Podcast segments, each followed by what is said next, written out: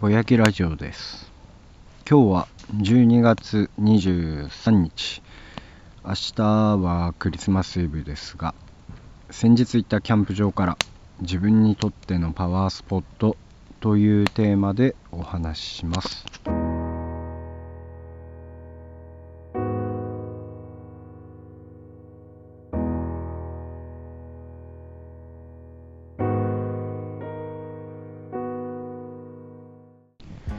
改めましてとしふです、えー、公開は23日になると思いますが今は12月20日の夕方ですね。5時半になります。僕は今千葉県の海の近く御宿町からすぐの大原上布施キャンプ場という場所に来てます。相変わらずのソロキャンプでまあいい加減寒い季節なんですけど。僕にとってのキャンプは基本的に癒しと自分と向き合う時間なので季節はあまり関係ないですね。ちなみに今の気温は5度ぐらいなんですけどまあこれからもう少し寒くなってくるかなという感じです。前置き長くなりましたけど今回は自分にとってのパワースポットというテーマで話していきます。パワースポットって何なんだろうなってネットで調べると大地がなんとかとかね自然な何々とか出てくるんですけどまあ今回は僕はそこに行くと元気がもらえるとかね元気になれる場所ということを前提に話していきます。あの実際キャンプ場から撮ってるので薪をくべりながら話していきますんで途中途中会話がねあのなんかたどたどしい感じになるかもしんないんだけどまああのお許しください。で今回来てるキャンプ場なんですけど大原にありましてここからねちょっと行くと御宿町に着きます。どうもねこのぼやきラジオを始めてからというもの昔のことを回想しながら話すことが多くなっているんですけど僕が初めて御宿町に訪れたのは高校生の時だったと思います。っていうか高校生の時でした。以前のエピソードでも話してるんですけど僕は高校時代はバスケ部だったので日焼け現金だですね、まあ、あの日焼けサロンとかが世の中的にすごく流行ってた時代だったんで日焼けサロンに行ってみたりとかしたりした時期もあったんですけどまあその話は置いといて僕の同期っていうのは割とやんちゃなやつが多かったんで禁止されてても休みっていうと海に行こうみたいなノリのやつばっかりだったように思います。初めて多分海に行こうぜってなったのってつだったかな。高校1年ぐらいだったかもしんないんですけど御宿に初めて行ったのは多分高 2? 高2の時かな。いろんな海を回っててで僕は実際海って何やるわけでもないんですよね。あのサーフィンもその頃には興味なくて単純になんか海が好きでだから友達が行く海に便乗してついていくっていう感じで海に行ってたと思うんですけどそんな仲間たちが御宿にマンションを借りたことがあって当時3万円くらいの部屋だったと思うんですけど10人ぐらいでお金出し合ってたみたいで1人3000円ずつぐらいかな。僕もそこによくお邪魔してました。10代のガキンチョたちがねこう集まって部屋を借りるなんていうのは実際楽しいことしかないわけで集まればバーベキューしたり日中は海で飛び込んでみたりとかね。でまああの夜飲めないお酒飲んでみたりとかねいろいろあったように思いますけど。寝てで朝3時ぐらいに起きるんですよね。4時かな。親友と起きたなんて言って。で港行って堤防で何話してたか分かんないけどただひたすら爆笑するような感じで行けるまでずっと喋ってね。でマンションに戻るみたいな。なんかまあガキだからできたっていうことでもあるのかもしれないけどそんな時間を過ごした場所が御宿町です。楽しい思い出がある場所だったから特別っていうのもあるんでしょうけど海自体はみんな夏が過ぎると行かなくなるんですよね。まあ多分サーフィンやる人は関係ないんですけど冬になると大体の人は行かなくなるんですけど僕は高3の冬に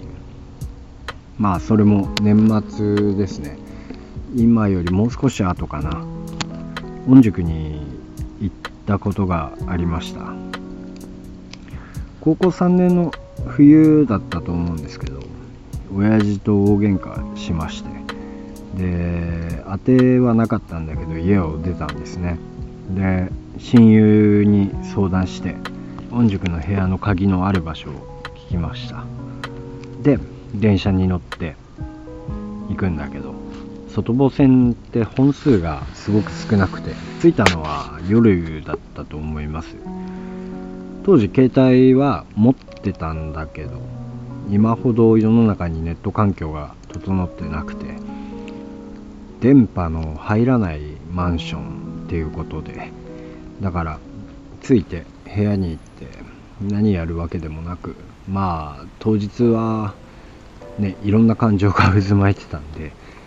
何考えてたか分かんないけどその夜は寝たのかな。冬だからまあ寒かったし。ねまあ今ここで外気5度ぐらいなんだけどまあ多分今と同じぐらいもしくは今より寒く感じたかな。だから着いた日の夜は何することなくそのまま眠りましたね。次の日も起きて別に何やるとかもないですから海眺めたり散歩したり。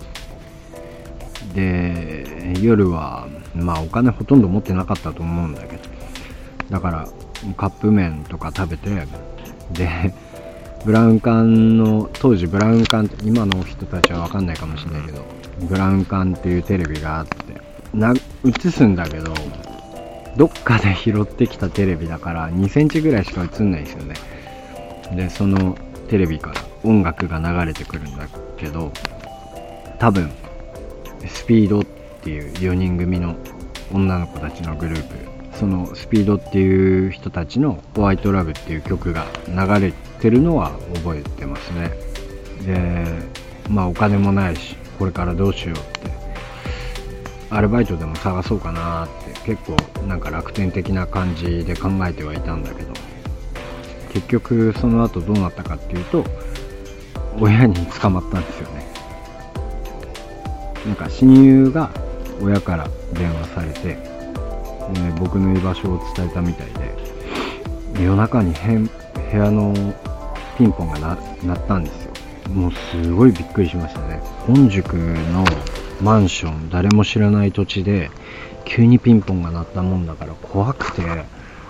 なんか管理人が来たのかなとかもしかしてお化けかなとかいろいろ考えたんだけど鍵穴覗いたらそこに親が立ってたんですよね。でうえーって思ったけど開けたらお前いつ帰ってくんだみたいな。で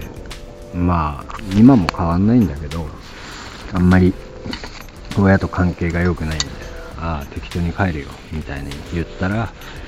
まあ今すぐ帰ってこいみたいな。なんならこの車に乗って帰れみたいな感じで怒られまして。でまあ帰ることにしたんですよね。帰りの車とかただなんか景色眺めてるみたいな感じで何してんのかなとか思ったんだけど。まあでもそういうこともあってなんかマンションでの思い出はある種自分にとっては特別なものだったように思いますね。まあ今考えるとあの当時 Google マップとかもなかったし親友も電話でこういう名前のマンションですみたいな感じで伝えたんだと思うけどそれだけでよくあそこにたどり着いたなって多分来たのは夜の9時とか過ぎてたと思うんだけどまあすごいなって思いますよね。まあそんな出来事が10代にあったわけなんですけど。御宿って今はちょっとどうかわかんないけど昔は夏は若者たちの人気スポットみたいな感じになっててナンパとかあるようなやんちゃな人たちが集まる場所だったと記憶してるんですけど。僕にとっての御宿はまあそんなこともあって少し違うっていうこともあったんだけど。千葉県内で初めて海が綺麗だなって思ったんですよね。水が綺麗で。結局のところ僕は20歳でサーフィンをやるようになってままあそれから週12回は必ず海に入るような生活をしてたんだけど御宿って本当にこう九十九里とか一宮とかから回っていくと御宿に着いた時には水がきれいになるみたいな。なんかそんなね不思議な場所だったんですよ。家からだと何気に距離が結構あるのでそんなに頻繁には来れないんだけどまあ1年に今でも1回は必ず来るようにしてます。元気がもらえる街ですね。で今日話したのってほんの一部なんで話そうと思えばもっといろんなネタがね話せるんですけどまあそれはまた何か機会があればお話ししようかなと思いますけど。だから僕にとっての御宿っていうのはとにかくパワースポットです。まあなんかまとまりのない話なんですけどまあいつもまとまりがないんだけど。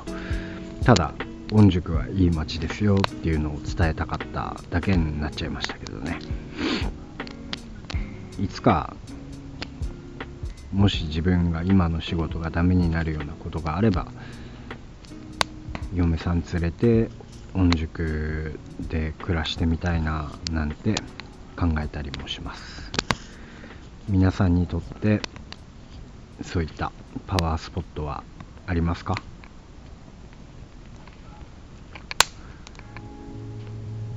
えー、Twitter、YouTube やってます。えー、Twitter の方は、アットマーク TO アンダーバー SEE アンダーバー WHO アットマーク TO アンダーバー SEE アンダーバー WHO です。で、今回のこのキャンプなんですけど、映像も撮ってますんで、そっちは YouTube の方でも公開予定です。YouTube はまたちょっとね違う感じの編集になると思いますけどもしよかったら見てください。検索で一石二鳥好きの都市府と検索すれば出てくると思います。よろしくお願いします。